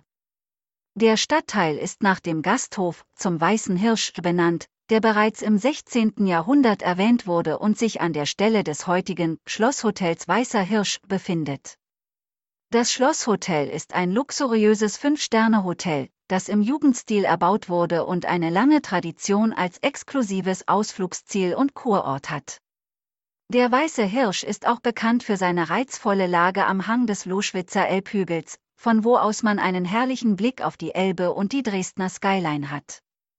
Der Stadtteil ist ein beliebtes Wohngebiet und bietet eine hohe Lebensqualität mit vielen Freizeit- und Erholungsmöglichkeiten, wie zum Beispiel Wanderwege, Radwege, Parks und Gärten. Die Stanzeilbahn Dresden-Loschwitz verbindet den Stadtteil Loschwitz mit dem Weißen Hirsch und ist eine bequeme und erschwingliche Möglichkeit, um den Stadtteil zu erkunden und die Schönheit der Stadt aus einer anderen Perspektive zu genießen. Insgesamt ist der Weiße Hirsch ein attraktiver und einzigartiger Stadtteil von Dresden, der eine reiche Geschichte, architektonische Schönheit und eine hohe Lebensqualität bietet. Klingt nach dieser Beschreibung recht idyllisch dort. Ich kann euch nur sagen, ich würde dort freiwillig nicht wohnen wollen. Ich bin und bleibe eben ein Landei. Und somit kommen wir auch nochmal auf die Rückfahrt zu sprechen zum Weißen Adler. Das ist ja die Bushaltestelle direkt an der evangelischen Tagungs- und Bildungsstätte, wo wir dann aussteigen mussten. Und ähm, auch die Rückfahrten, die ersten, beziehungsweise generell die Fahrten, die waren für mich interessant und aufregender als für andere. Das liegt daran, ich war die letzten Wochen und Monate des letzten Jahres zwar viel mit dem Zug unterwegs. Und das war für mich zum Beispiel da so ein bisschen dieses, dass ich da überhaupt mal langsam aber sicher eine Routine reinbekomme, mit Zügen zu fahren. Das habe ich aber natürlich noch nicht ausgeweitet auf Busse und Straßenbahnen und so weiter. Ich bin ein Landei und ich fahre keinen Bus und ich fahre keine Straßenbahn. Und somit werden so ganz banale Rückfahrten für mich auch interessant oder aufregend oder spannend, einfach weil ich es nicht gewohnt bin. Wo sind denn jetzt hier die Drücker? Und muss ich die drücken oder sind das Sensoren, wo ich nur so gegenditschen muss? Wann muss ich das überhaupt tun? Wie kann ich ähm, aufpassen, dass ich auch die richtige Haltestelle mitbekomme? Was mir zum Beispiel aufgefallen ist, ist, dass diese Durchsagen in den Bussen wahnsinnig unterschiedlich laut waren. Und je nachdem, wie viel Betrieb im Bus war, also wie viele Leute sich da laut unterhalten haben, konnte ich das mal schlecht, mal gut, mal auch gar nicht richtig hören. Also man war immer schon froh, wenn man zum Beispiel wusste, ich muss beim Weißen Adler aussteigen. Und wenn irgendwas mit Straße kam, dann wusste man, okay, das ist zumindest nicht die Haltestelle, die ich brauche. Und irgendwann hat man dann auch begriffen, dass vor dem Weißen Adler, wenn man aus der Neustadt kam, die Plattleite kam und ähm, dann hat man schon so ein bisschen auch drauf achten können. Das ist alles eine Sache von Gewohnheit dass man einfach Routine bekommt und dann natürlich auch die Haltestellen kennenlernt im Laufe der Zeit. Ähm, allerdings eher in der zweiten Woche als in der ersten. Man ist ähm, mit so viel beschäftigt, man bekommt eine derartige Informationsflut, dass man sich das unmöglich alles behalten kann. Also mir ging das jedenfalls so. Und äh, deswegen war das für mich alles erstmal aufregend und spannend. Und wenn es nur war, ähm, wie kann ich jetzt darauf achten oder wie bekomme ich jetzt mit, dass ich auch an der richtigen Haltestelle früh genug aufstehe, zu diesem dämlichen Taster hinkomme, ohne genau zu wissen, wo ist denn der jetzt hier überhaupt? Wo kann ich mich festhalten? Wann geht der Bus in die Eisen und wann drückt er wieder aufs Gas, so dass man sich besonders gut festhalten muss? Wo gibt es vielleicht Sitzgelegenheiten? Wie kann ich denn überhaupt feststellen, wo ich mich noch hinsetzen kann? Ich war bei diesen Bussen immer ganz froh, dass dort, wo man so stehen kann normalerweise, da gab es immer Klappsitze. Das war immer ganz praktisch. Da, wo ich sozusagen stehen konnte, konnte ich dann meistens mich auch irgendwo hinsetzen. Während wenn jetzt ähm, ich an die normalen Sitzbänke in den Bussen und so weiter denke, klar kann man da ein bisschen sich hindrängeln und ähm, es die Chancen sind auch nicht gerade gering, dass jemand dann aufsteht, dass der sagt, okay, hier ist ein Behinderter, ich habe mich auf einen behinderten Sitzplatz gesetzt, also werde ich dem Platz machen. Will ich immer gar nicht haben, weil ich mir denke, ich habe ja nichts mit den Füßen, sondern mit den Augen. Das heißt, ob ich nun ein paar Haltestellen stehen muss oder der Mensch, der dort sitzt, das spielt dann auch letzten Endes keine Rolle. Aber es ist eben alles für mich ungewohnt gewesen. Und somit gab es im Prinzip ähm, ja keine Minuten, wo man sich mal völlig entspannen konnte. Man hatte immer mit irgendetwas im Kopf zu tun. Und ähm, das ist aber noch nicht das Intensive an dem Intensivtraining. Warum das für mich intensiver wurde, da kommen wir im Verlauf der ganzen Geschichte und der nächsten Episoden, wie gesagt, drauf zu sprechen. Hier war eigentlich noch alles recht easy und es hat irrsinnig viel Spaß gemacht. Ich habe viel gelernt und ähm, keine Sorge, das macht bis zum Schluss Spaß. Also es ist nie, dass ich jetzt gesagt habe, keine Ahnung, ähm, das wird mir zu viel und ich will abbrechen und ich habe keine Lust mehr. Und es ist wirklich, ich bin bis an meine Grenzen rangekommen, dass ich gesagt habe, boah, das ist alles so viel und ich, ich kann nicht mehr und ich bin kaputt und ich bin fertig und mir tut der Rücken weh und, und, und. Das habe ich tatsächlich gehabt, dass ich auch äh, innerlich geschimpft habe. Aber ähm, es ist nie so schlimm gewesen, dass ich jetzt gesagt hätte, äh, ich will das hier alles nicht mehr, ich breche das jetzt ab, mir macht das keinen Spaß hier. Das hatte ich nicht. So, und bei der Gelegenheit möchte ich schon mal vorab, wie gesagt, wir kommen auf verschiedene Themen gesondert nochmal zu sprechen, möchte ich euch noch etwas sagen, nämlich wenn ihr das Gefühl habt, dass ich euch das jetzt erzähle, wie ähm, anstrengend das noch wird und so weiter, dann denkt bitte dran, ähm, dass die Trainer, dass die Reha-Lehrer individu individuell schulen. Das heißt, die gehen auf jeden Einzelnen zu, gucken, was kann dieser Mensch, was will er können, womit hat er noch Probleme, was kann man vernünftig ausbauen, wie kann man ihm helfen. Das ist extremst individuell. Das bedeutet, ähm, ihr müsst nicht davon ausgehen, dass ihr ähm, das zum Beispiel das gleiche machen müsst wie ich.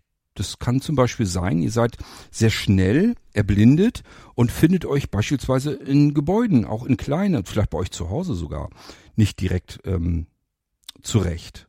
Da reicht vielleicht schon eine halboffene Tür, dass ihr euch verletzt oder der Stuhl, der herausgezogen wurde unterm Tisch unter raus und nicht wieder zurückgestellt wurde, was auch immer euch Probleme macht.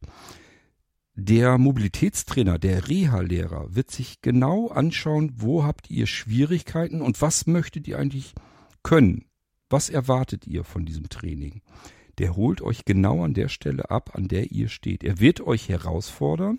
Er wird immer ein bisschen mehr aus euch herauskitzeln, als ihr freiwillig bereit wärt vielleicht zu geben. Aber auch hier, ihr müsst keine Sorge haben. Ihr könnt jederzeit sagen, nee, ich kann nicht mehr und ich will jetzt nicht mehr. Also das ist nie so, dass ihr etwas tun müsst ähm, oder gezwungen werdet, etwas zu tun, was ihr partout nicht tun wollt. Und auch ich habe sicherlich meine Grenzen, wo ich sage, nö, das geht jetzt nicht mehr. Ich hatte zum Beispiel einen Tag dazwischen, da hätte ich ähm, Vormittag, also ich habe erstmal habe ich nur ganz wenig Schlaf gehabt, ich glaube viereinhalb Stunden oder so. Und dann hatte ich morgens die komplette Schicht, also doppelte Doppelstunden von Frühstück bis an Mittag ran. Dann gleich nach dem Mittag wieder los, den ganzen Nachmittag, doppelte Doppelstunde. Und ähm, davor war es ja auch schon anstrengend, die Tage davor. Und ich hatte, wie gesagt, nicht geschlafen. Und Herr Bostelmann hatte dann allen Ernstes gefragt, ob wir denn nach dem Abendessen nicht auch nochmal raus wollen, weil ich selbst auch geäußert hatte, dass ich im Dunkeln, wenn ich dann vollblind bin, mich immer noch nicht so relaxed fühle, dass ich immer noch angespannt bin. Und äh, deswegen wollte er sicherlich mit mir abends nochmal im Dunkeln raus. Und ich hätte das sonst auch angenommen. Aber mir tat dermaßen der Rücken weh und ich war einfach fertig mit der Welt. Ich habe einfach so für mich gedacht, wenn ich jetzt nochmal rausgehe in den Straßenverkehr da rein, ich kann mich kein Stück mehr konzentrieren. Ich bin, war wirklich alle und habe dann wirklich gesagt, es geht nicht mehr. Ich kann nicht mehr. Also, das heißt, natürlich werden die allerletzten Grenzen, die ihr habt, die werden dann akzeptiert. Ihr müsst nicht Angst haben, dass ihr zu was gezwungen werdet, was ihr nicht wollt. Ihr seid erwachsene Menschen und müsst das selbst beurteilen. Aber man wird versuchen, euch ähm, herauszufordern. Und das ist auch wichtig, dass ihr über die Limits, die ihr ja habt, die Grenzen, die Begrenzungen, die euch blockieren, die euch eingrenzen, die wollt ihr ja loswerden. Da wollt ihr ja drüber hinausgehen. Und das heißt, ähm, das wissen auch die Reha-Lehrer, dass ihr über eure eigenen Blockaden, über eure eigenen Begrenzungen hinausgehen müsst und hinausgehen wollt eigentlich auch. Und deswegen locken die euch heraus und fordern euch heraus. Ich möchte euch an der Stelle einfach nur noch mal ganz klar die Angst nehmen. Nicht, dass ihr denkt, boah, der Kurt erzählt hier die ganze Zeit, dass das so intensiv und so extrem ist und äh, der macht das ja hinkriegen, aber ich traue mir das überhaupt nicht zu. Ihr könnt euch das ruhig zutrauen. Ich mache noch eine Episode, wo sind die Vor- und Nachteile und dann überlegt ihr euch einfach, ist das was generell für euch? Könnt ihr euch das vorstellen? Und wenn das was für euch ist, ihr müsst keine Angst haben. Erstens, es gibt ein sehr langes und intensives Vorgespräch mit eurem Reha-Lehrer. Das ist also nicht so, ihr meldet euch an und dann ist das gut, sondern da wird ein Vorgespräch gemacht und es werden ganz viele sehr intensive Fragen gestellt und es wird schon analysiert, ob das was für euch ist oder nicht. Das muss auch insgesamt passen. Es muss auch mit eurem Reha-Lehrer tatsächlich gut zusammenpassen. Ihr müsst zwei Wochen lang intensiv mit diesem Menschen gut klarkommen. Und wenn das nicht funktioniert, dann hat das ganze Training keinen Sinn. Und deswegen, ihr müsst da wirklich keine Bedenken haben oder keine Angst davor haben, sondern ihr müsst euch eigentlich nur im Klaren werden darüber, ist das prinzipiell erstmal etwas für euch. Und dann ähm, wird euch der Reha-Lehrer genau an der Stelle abholen, wo ihr euch befindet und wird mit euch genau das einstudieren, eintrainieren, was ihr braucht, um eurem Ziel der Selbstständigkeit, der Eigenständigkeit wieder näher zu kommen. So, das nochmal, während wir da im Prinzip am Mittagessen sind. Und am Nachmittag das gleiche Ding wieder. Erst ist Herr Bostelmann mit meiner Kollegin, mit meiner Mitschülerin unterwegs gewesen. Keine Ahnung, was die dann gemacht haben. Ich vermute mal, die waren vielleicht nochmal im Sozialministerium oder aber die haben oben an der Magnettafel gearbeitet oder was auch immer. Ich kann euch ehrlich gesagt noch nicht mal sagen, was ich dann gemacht habe. Tatsache ist, ich war dann am späten Nachmittag dran und da wurde es auch schon langsam dunkel. Erst war es noch hell, aber es wurde dann so langsam schummerig. Und wir sind eine Runde um das Grundstück gegangen. Mindestens eine. Ich glaube, wir sind eine gegangen und dann nochmal in umgedrehte äh, Richtung nochmal. Und auch auf dem Grundstück. Das heißt, wir haben das Grundstück sehr genau inspiziert. Und ich sollte auch versuchen, mir eben ähm, alles ein bisschen zu merken. Der Witz ist eigentlich, wenn man das zum ersten Mal macht, dann kommt einem dieses Grundstück irgendwie riesengroß vor. Als wenn man um einen kompletten Wohnblock herumgeht. Dabei ist es eigentlich nur ein, wenn auch ziemlich großes Grundstück. Da ist wirklich nur diese evangelische ähm, Tagungsstätte drauf und dann dieses neuere Gebäude, was sie da aus Glas hingebaut haben, Parkplatz und so weiter. Aber es sind keine zusätzlichen Wohngebäude oder sowas auf dem Grundstück drauf gewesen. Eigentlich sind wir nur außen um das Grundstück herumgegangen. Und mir kam es so vor, als wenn ich irgendwie so, so einen halben Fußmarsch durch die Stadt mache. Weil man auf alles Mögliche achtet und äh, auf jedes Detail, auf jede Kleinigkeit, weil man mit sehr vielen Hindernissen sogar zu tun hat, die man so von seinem früheren Alltag her gar nicht gewohnt war. Also ich bin ja hier viel durch kleinere Städte hier in der Umgebung so durchgegangen, meist so durch Fußgängerzonen und so weiter. Ähm, und da habe ich nie so viele Hindernisse wahrgenommen, wie allein nur bei dieser Runde um diesen, um dieses Grundstück umzu. Und ähm, als wir mit dieser Runde fertig waren, sind wir dann reingegangen und dann war meine Aufgabe, das komplette Grundstück, so wie ich es jetzt inspiziert habe, wie ich es versucht habe mir zu merken, auf einer Magnettafel nachzubilden. Diese Magnettafeln, die sind noch recht wichtig, weil da hat man immer wieder mit zu tun. Und ähm, ja, wie müsst ihr euch das vorstellen? Es sind im Prinzip mh, hm, Tafeln, wie, wie man sich das schon denken kann, aus Metall. Und da gibt's dann verschiedene magnetische Sachen, Magnetstreifen und Magnetpunkte und so weiter. Und damit versucht man dann sozusagen alles Mögliche nachzubilden. Zum Beispiel die Gänge im Sozialministerium, dass man sagt, hier ist das eine Treppenhaus, hier ist das andere, hier sind die Gänge und so weiter.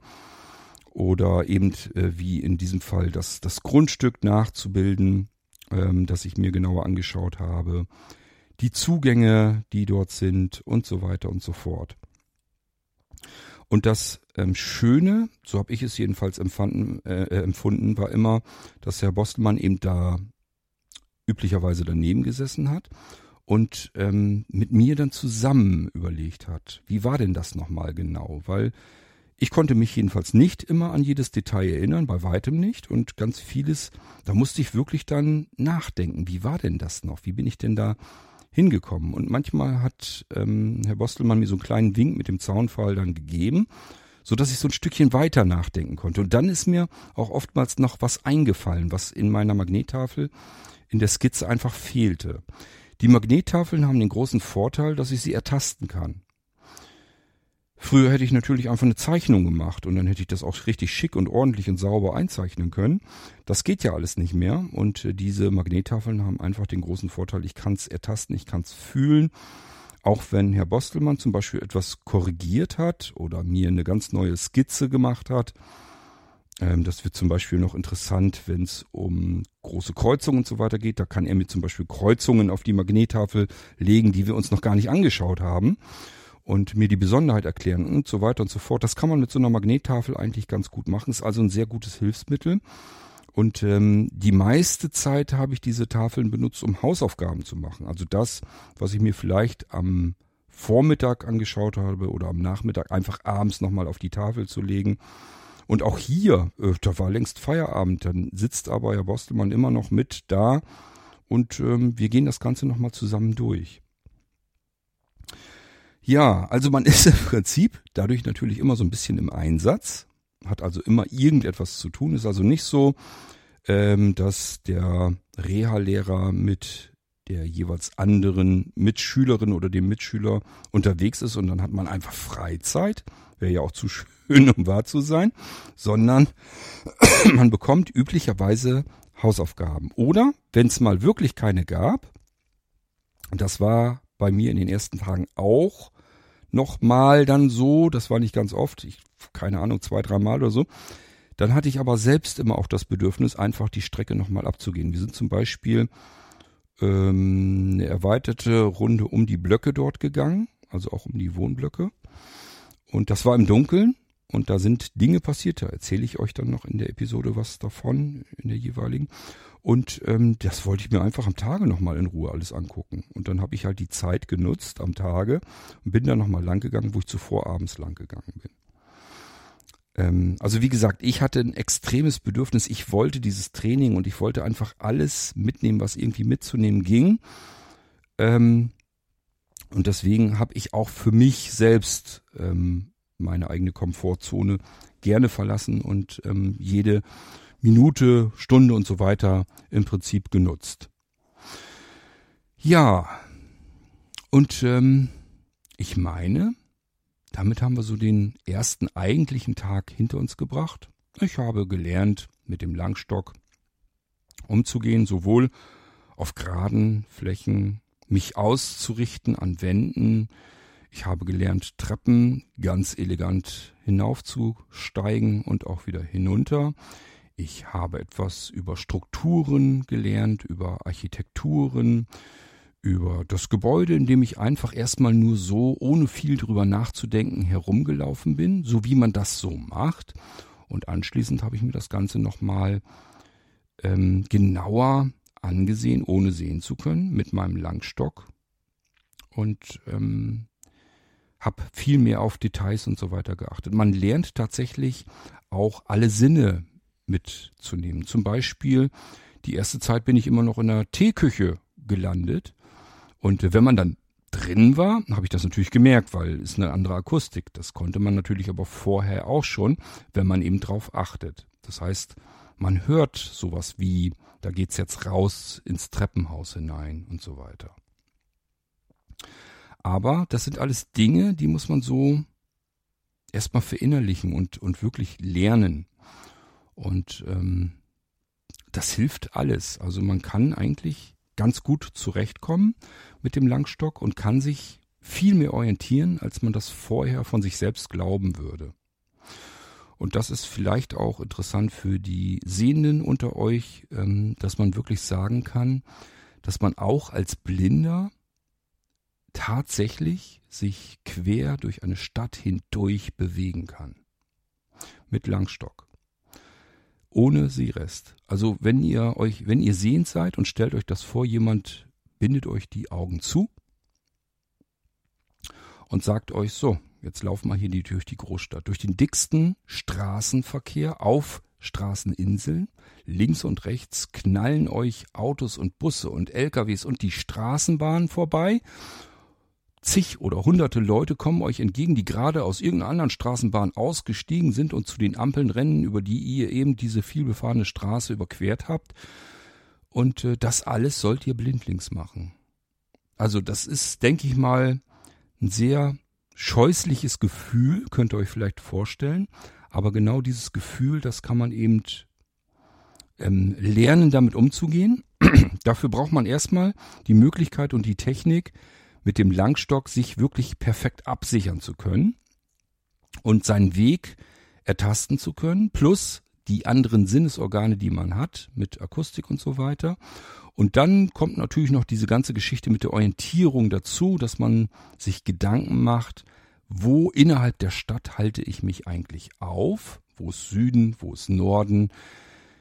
Dann kann man natürlich mittlerweile ganz hervorragend technische Hilfsmittel dazu nehmen, ob es jetzt irgendwelche Apps auf dem Smartphone sind oder aber ähm, so wie ich das eigentlich vorhatte mit dem Navigationsgürtel von Fieldspace, worüber ich natürlich auch noch eine Episode im Irgendwasser machen werde.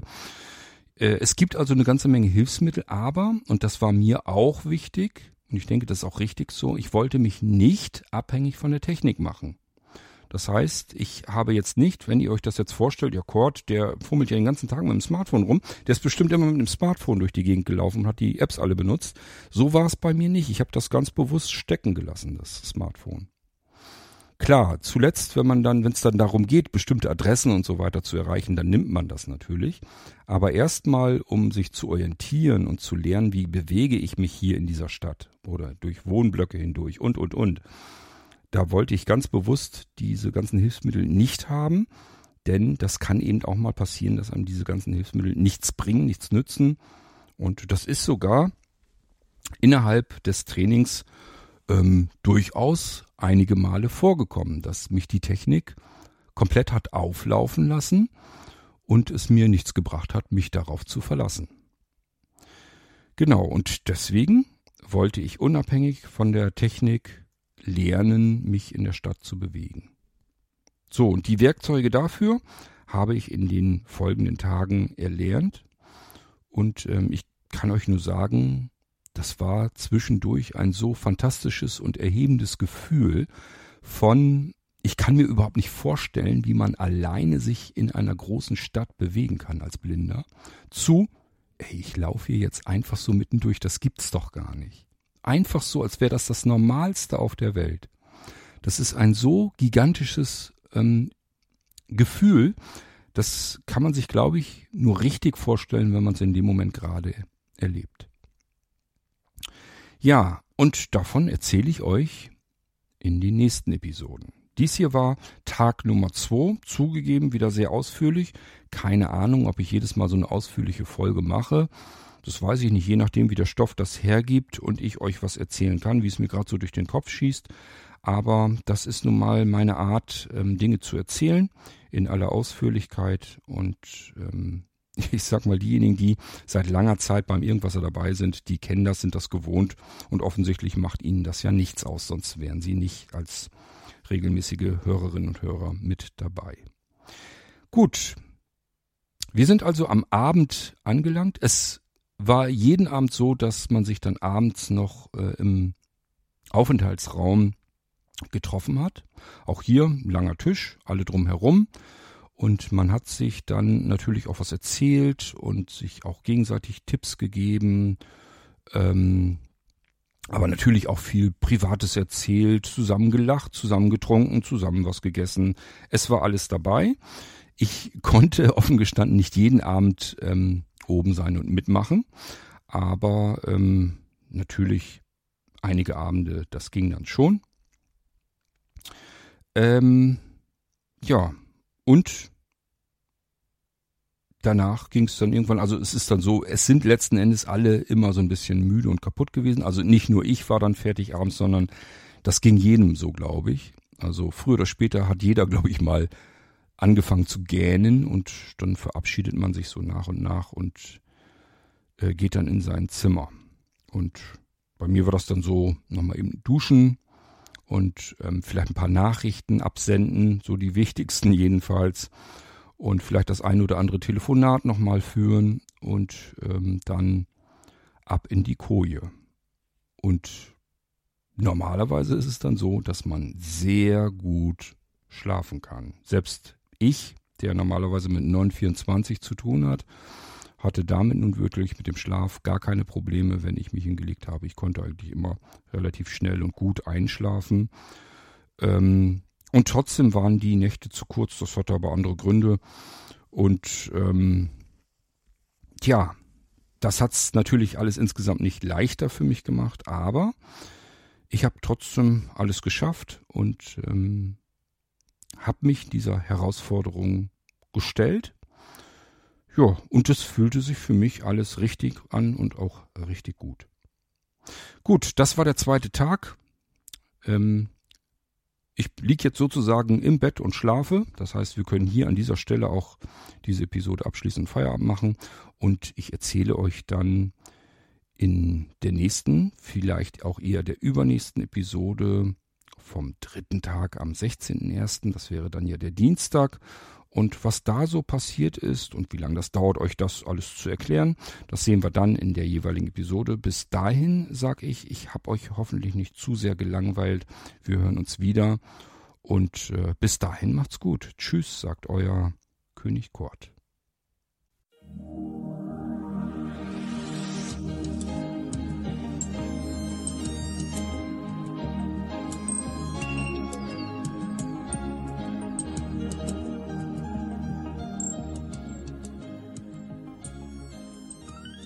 Du hörtest eine Audioproduktion von Blinzeln Media, zu finden im Internet auf www.blindzellen.org. Blinzeln schreibt man in unserem Fall immer mit einem D in der Mitte. Wenn du uns gerne kontaktieren möchtest, so geht das einerseits per E-Mail an podcast.blindzellen.org oder du verwendest dafür unser Kontaktformular auf unserer Homepage direkt zu finden unter kontakt.blindzellen.org. Wenn du uns einen Audiobeitrag für die Sendung zukommen lassen möchtest, dann benutze doch hierfür am einfachsten unseren Podcast Anrufbeantworter. Den erreichst du im deutschen Festnetz unter der Telefonnummer 05165 439 461. Und wenn du aus dem Ausland anrufst, Dann ersetze einfach die vorangegangene 0 gegen die Ländervorwahl für Deutschland. Das ist die 0049.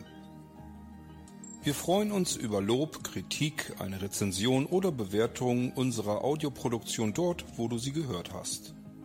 Konnten wir dich hiermit gut unterhalten und informieren? Du findest bei Blinzeln zahlreiche weitere Audioproduktionen aus allen Bereichen und zu allen Themen.